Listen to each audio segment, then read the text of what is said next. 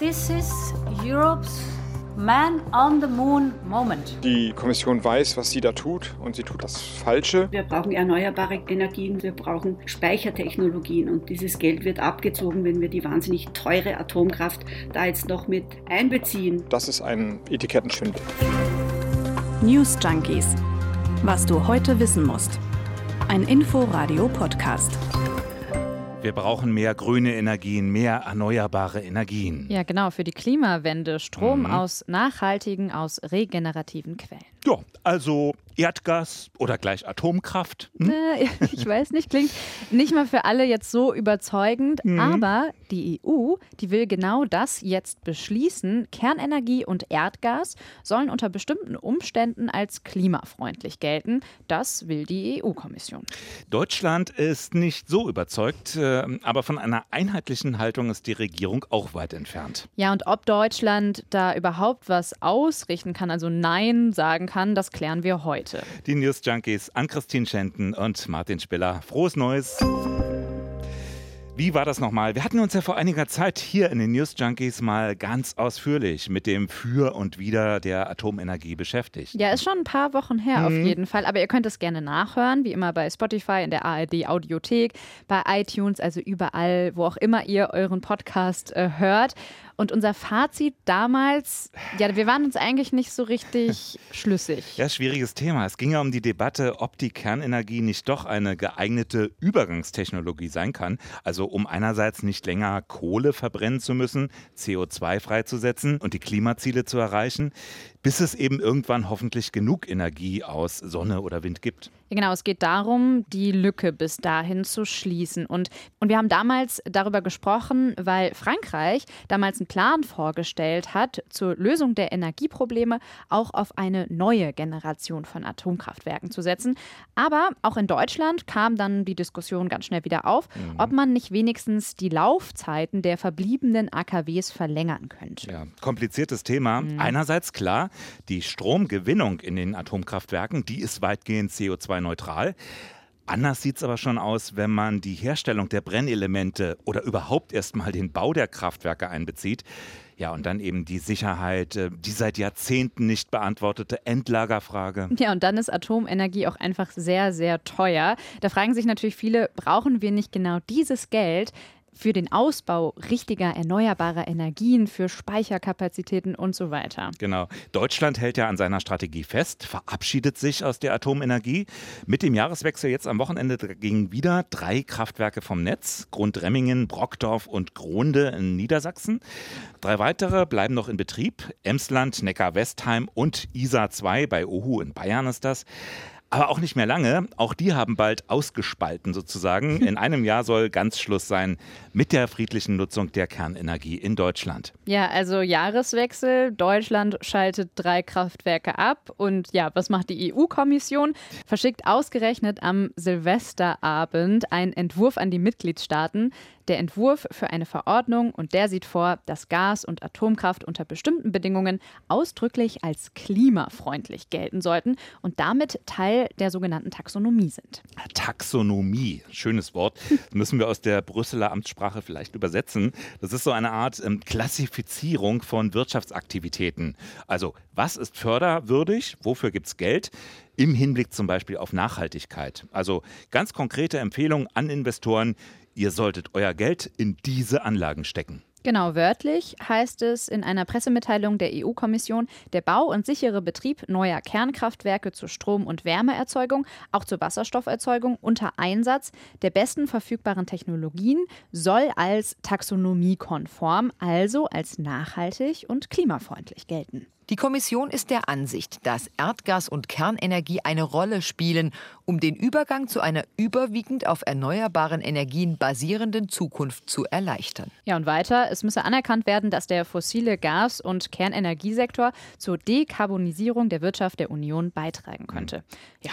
Na, nun hattest du ja gesagt, unter bestimmten Bedingungen soll das gelten.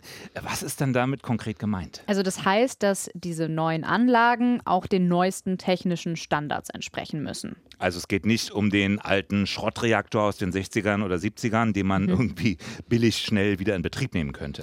Genau, aber es ist auch so, dass die Anlagen bis 2045 eine Baugenehmigung erhalten müssen. Also da könnte man jetzt rauslesen, da geht es um eine Übergangstechnologie 2045. Aber wenn man jetzt mal drüber nachdenkt, Langer 2045 Übergang. ist lange hin, dann wird das Atomkraftwerk erst danach gebaut.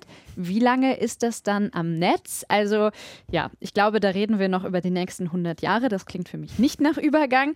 Ähm, aber ein wichtiger Faktor ist schon die Entsorgung radioaktiver Abfälle. Die muss auf jeden Fall sichergestellt sein. Mm, so wie in Deutschland also, hm. wo man seit Jahrzehnten vor einer ja, unbeantworteten Endlagerfrage steht. Ja, ihr seht schon, das Ganze ist nicht so ganz einfach. Und ähnlich ist es auch beim Gas. Erdgaskraftwerke sollen jetzt ein nachhaltiges Label erhalten können, wenn sie unter bestimmten bestimmten CO2-Grenzwerten bleiben, wenn sie eine umweltschädlichere Anlage ersetzen. Also die muss dann eben wegfallen und die müssen auch bis zum 31. Dezember 2030 genehmigt werden. Tja, was hätte das für Folgen, wenn das jetzt so durchgeht, was die hm. EU-Kommission vorschlägt? Entstehen da jetzt neue oder eben modernisierte Anlagen? Gibt es überhaupt Betreiber, die die ganzen Bedingungen so ohne weiteres erfüllen können? Schauen wir jetzt erstmal, was jetzt in den letzten Tagen passiert ist. Also da gab es erstmal richtig viel Streit. Auf der einen Seite gibt es jetzt eben Länder, wie zum Beispiel Frankreich, haben wir erwähnt, das ganz besonders auf die Einstufung der Atomkraft als nachhaltig pocht,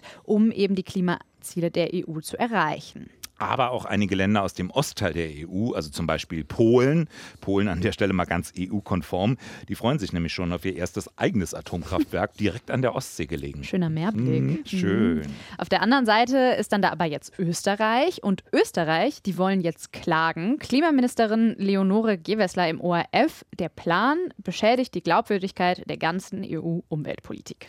Wenn Green Deal draufsteht, wenn grüne Investition draufsteht, dann muss das ein glaubwürdiges, tatsächlich grünes Investment sein. Da müssen sich die Menschen auf unserem Kontinent darauf verlassen können. Ja, die deutsche Ampelregierung, die ist sich zumindest einig, was äh, die Ablehnung der Kernenergie angeht. Finanzminister Lindner hat heute in der Süddeutschen Zeitung gesagt, dass die Bundesregierung zum Thema Kernenergie eine andere Auffassung vertritt als die Kommission. Und das ist bekannt. Also sehr diplomatisch.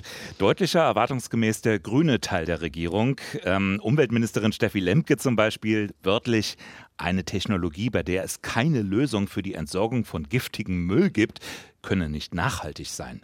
Oder auch Wirtschaftsminister Robert Habeck. Die Kommission weiß, was sie da tut und sie tut aus meiner Sicht das Falsche. Es geht hier ausdrücklich nicht darum, Frankreich zu verwehren, auf Atomenergie zu setzen. Das können die Franzosen tun. Es geht darum, einen finanziellen Anlagemarkt zu schaffen und den dann als grün, als nachhaltig, als ökologisch wertvoll zu qualifizieren. Und das ist ein Etikettenschwindel. Ja, also das ist die Position zur Atomenergie. Jetzt wird es beim Gas aber komplizierter. Und das erklärt vielleicht auch, ja, dass wir jetzt in den Tönen, die wir da gehört haben, nicht so viel zum Gas gehört haben. Da ist die Bundesregierung nämlich relativ zurückhaltend. Denn es ist so, Bundeskanzler Scholz, wie übrigens auch die alte Bundesregierung zuvor, der war dafür, Erdgas als Übergangstechnologie anzuerkennen. Mhm, und auch FDP-Chef und Bundesfinanzminister Christian Lindner, der lobt die Pläne. Wörtlich in der Süddeutschen Zeitung, Deutschland benötigt realistischerweise moderne Gaskraftwerke als Übergangstechnologie, weil wir auf Kohle und Kernkraft verzichten. Die Bundesregierung habe deshalb auch dafür geworben, dass die entsprechenden Investitionen effektiv möglich seien. Ebenso auch der Verband der chemischen Industrie. Erdgas sei eine zwingend notwendige Brückentechnologie. Also, Finanzminister Lindner ist zufrieden, Wirtschaftsminister Habeck naja, sagen wir mal, zähneknirschend diplomatisch. Auch Gas ist keine nachhaltige Energie, es ist eine fossile Energie. Wir brauchen die ungefähr für 15 Jahre. Das sieht die EU-Kommission jetzt vor. Es ist auch falsch, Gas als grün zu qualifizieren, aber die Regeln für Gas sind okay. Die sind okay. Weniger okay findet die zum Beispiel Jakob Mayer von der Umweltorganisation WWF in Österreich. Auch schon im Transport und in der Förderung äh, haben wir ein Problem mit dem Methan, das entweicht. Das ist noch viel, viel schädlicher als das CO2. Also es ist ganz klar, Erdgas kann kein Teil der Lösung sein. Mehr Gaskraftwerke bauen entfernt uns nur immer weiter von den Pariser Klimazielen. Ja, und die Kritik, die kam natürlich auch von Umweltaktivisten wie Luisa Neubauer von Fridays for Future. Die hat getwittert, Olaf Scholz ist seit vier Wochen im Amt. In dem Zeitraum wurden in Alaska Temperaturrekorde gebrochen. Es stiegen die Kosten der Klimakatastrophen in 2021 auf 170 Trillionen US-Dollar. Es bedrohten Fluten in Malaysia ca. 125.000 Menschen und es hat der Klimakanzler erklärt, dass Erdgas nachhaltig sei. Kommen wir nochmal zurück zur Atomkraft. Wenn Deutschland sich tatsächlich gegen den Vorschlag der EU, der Europäischen Union stellen würde, viel bringen würde das doch nicht, oder? Nee, also Deutschland kann da alleine nicht besonders viel ausrichten. Hm. Bis zum 12. Januar haben die EU-Mitgliedstaaten die Möglichkeit, den Vorschlag der EU-Kommission zu kommentieren. Aber selbst wenn die Bundesregierung jetzt sagt, wir machen da nicht mit, und Atomstrom ist keine grüne Energie, dann bräuchten sie mindestens noch 14 weitere Länder, die sich ihnen anschließen und die müssten dann auch noch zusammen mindestens 65 Prozent der Gesamtbevölkerung der EU vertreten. Erst dann hätten sie eine Mehrheit gegen diesen Entwurf. Schwierig. Ja, sehr schwierig. Ja, wir haben ja schon gesehen, Deutschland hätte durchaus einige Mitstreiter, also die Grünen in Österreich, auch Luxemburg sieht den Vorschlag der Kommission kritisch. Aber trotzdem ist das natürlich eine Minderheit. Ja. Viele sind eben auch dafür in Europa. Die Niederlande, die wollen neue Atomkraftwerke bauen, die Slowakei, Tschechien oder wenn wir mal nach Italien schauen. Ja, Matteo Salvini zum Beispiel, der vertritt ja die rechte Partei Lega.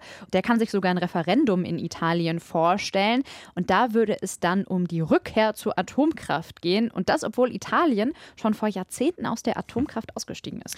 Die neue EU-Taxonomie, die könnte also weitreichende Folgen haben für die Klimapolitik. Klimapolitik und damit letztlich auch für das Erreichen der Klimaziele. Ja, die EU, die hat ja eigentlich ganz hoch gesteckte Klimaziele. Bis 2050 will sie klimaneutral werden. Dafür hat die EU-Kommission erst im Sommer den sogenannten Fit for 55-Plan vorgelegt. Und darin steht, wie in einem ersten Schritt sogar bis 2030 die Emissionen um 55 Prozent im Vergleich zu 1990 gesenkt werden sollen. Ja, und damals, vielleicht erinnern sich einige, war die EU-Kommissionspräsidentin Ursula von der Leyen ja hin und weg von diesen Plänen. But this is Europe's Man on the Moon Moment. Also wenn jetzt bald mit den neuen EU-Verordnungen auch neue Atomkraftwerke gebaut werden, dann haben wir ja schon gelernt, dass diese dann strengen Richtlinien unterliegen sollen. Allerdings haben wir auch gesagt, die sind ziemlich schwammig eigentlich, diese strengen Richtlinien. Zum Beispiel bei der Endlagerung von Atommüll heißt es, da muss ein konkreter Plan vorgelegt werden. Aber ein Plan reicht eigentlich erstmal aus. Also das muss gar nicht umgesetzt werden. Der Plan, der muss bis 2050 vorliegen. Ja, und der Rest, keine Ahnung. Bis dahin hat Deutschland vielleicht auch schon einen Standort für ein Endlager, wer weiß. Wer weiß. Und beim Erdgas, da wird es genauso schwammig. Bis spätestens 2035 müsse auf sogenannte Niedrigemissionsgase umgelegt werden. Aber da steht jetzt auch nicht drin, ist das jetzt Wasserstoff oder sind das umstrittenere Biogase? Also es wird überhaupt nicht konkret. Und Klimaschützer schreien da natürlich auf. Also Konstantin Zerger von der Deutschen Umwelthilfe zum Beispiel, der hat Zeit Online gesagt, klimaschädlichen Energien ein grünes Image zu verschaffen, schadet der gesamten Klimapolitik auf Jahrzehnte. Das bringt unsere europäischen Klimaziele bis 2050 schon jetzt in Gefahr. Ja, und Deutschland ist ja auch nicht so ganz unschuldig. Die gehen jetzt natürlich gegen die Atomenergie an, aber Erdgas wollen sie eben weiter als Brückentechnologie behalten. Und es liegt auch daran, dass der Atomausstieg ja zwar lange vorbereitet wurde in der Bundesrepublik, aber der Energieverbrauch hierzulande ja nicht gesunken ist. Und irgendwo muss der Strom ja halt herkommen. Und wenn jetzt die EU nicht vollständig auf erneuerbare Energien setzen will, ja, dann macht Deutschland das wahrscheinlich in absehbarer Zeit auch nicht. Klimaexperten fordern von der Bundesregierung schon länger ein härteres Durchgreifen gegenüber der EU-Klimapolitik, mehr Engagement. Bloß die EU, wer ist das, wenn nicht die einzelnen Mitgliedstaaten? Ja, Deutschland ist ja auch Teil der EU. Eben. Und sogar gemeinsam mit Frankreich ist Deutschland das bevölkerungsreichste EU-Land und damit auch sehr einflussreich. Ja, aber eben trotzdem in der Minderheit mhm. in vielen Fragen. Ich denke manchmal, Europa, das äh, findet man immer dann ganz gut, wenn es der deutschen politischen Linie entspricht. Mhm.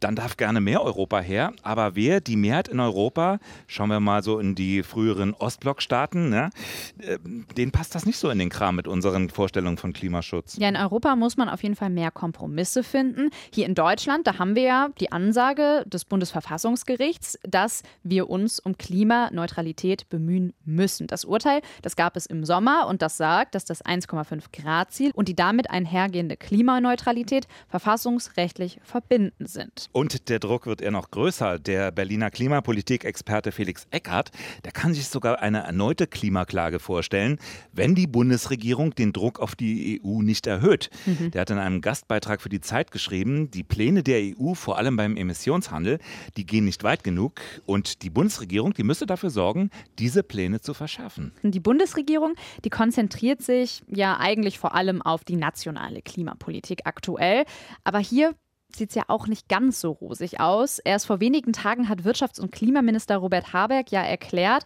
dass Deutschland seine Klimaziele in den nächsten Jahren, also 2022 und 2023, wohl verfehlen wird. Ja, zum Atomstrom zurückkehren wird Deutschland wohl nicht. Ich glaube, da sind wir uns einig. Ja. Was aber die neue Regelung der EU bewirkt, ob es zu einer Art Renaissance der Atomenergie kommt oder ob, und das glauben andere wiederum, die Atomenergie so teuer ist, so unwirtschaftlich, dass die Betreiber davon sich aus überhaupt kein Interesse daran haben und dass möglicherweise auch Scholz das bei seinen Erwägungen jetzt im Hinterkopf hat. Das wird man sehen. Das Ziel ist wohl das gleiche. Alle, alle wollen die Klimaziele erfüllen. Befürworter der Atomkraft, die Gegner. Hm. Ob und wie das gelingt, hm. Ja, das wird sich zeigen. Die Grünen im EU-Parlament, die sind auf jeden Fall auch dagegen. Der deutsche Grünen-Abgeordnete im EU-Parlament Michael Bloss, der hat eine Petition gestartet, die verhindern soll, dass Atomstrom und Erdgas eben als nachhaltige Energien bezeichnet werden. Und da haben bis jetzt 90.000 Menschen schon unterschrieben. Ja, schönes Silvestergeschenk, was die EU da vorgelegt hat. Stimmt. Ja, da sitzt man irgendwie so als EU-Politiker so vorm Raclette und dann kommt so eine E-Mail rein und man denkt sich so. Äh. Ja, schönes Thema für den ersten Arbeitstag mm, des Jahres. Ja, ne? auch für uns. Ach, schon, schon, ein bisschen merkwürdiger Zeitpunkt, ähm, wenn auch inhaltlich nicht ganz unerwartet, was da aus Brüssel kam. Ja, wir hoffen natürlich, ihr seid jetzt mit diesem bisschen sperrigen Thema gut reingekommen in das News Junkies Jahr. Wir zumindest, also Martin und ich, Ann-Christine, wir begleiten euch diese ganze Woche und wir freuen uns natürlich, wenn ihr weiter Themenvorschläge für uns habt. Kritik sehen und lesen wir natürlich auch immer gerne äh, und schreibt einfach an newsjunkies.inforadio.de. Damit sagen wir Tschüss und bis morgen. Bis morgen. Tschüss. News Junkies was du heute wissen musst. Ein Podcast von Inforadio. Wir lieben das Warum.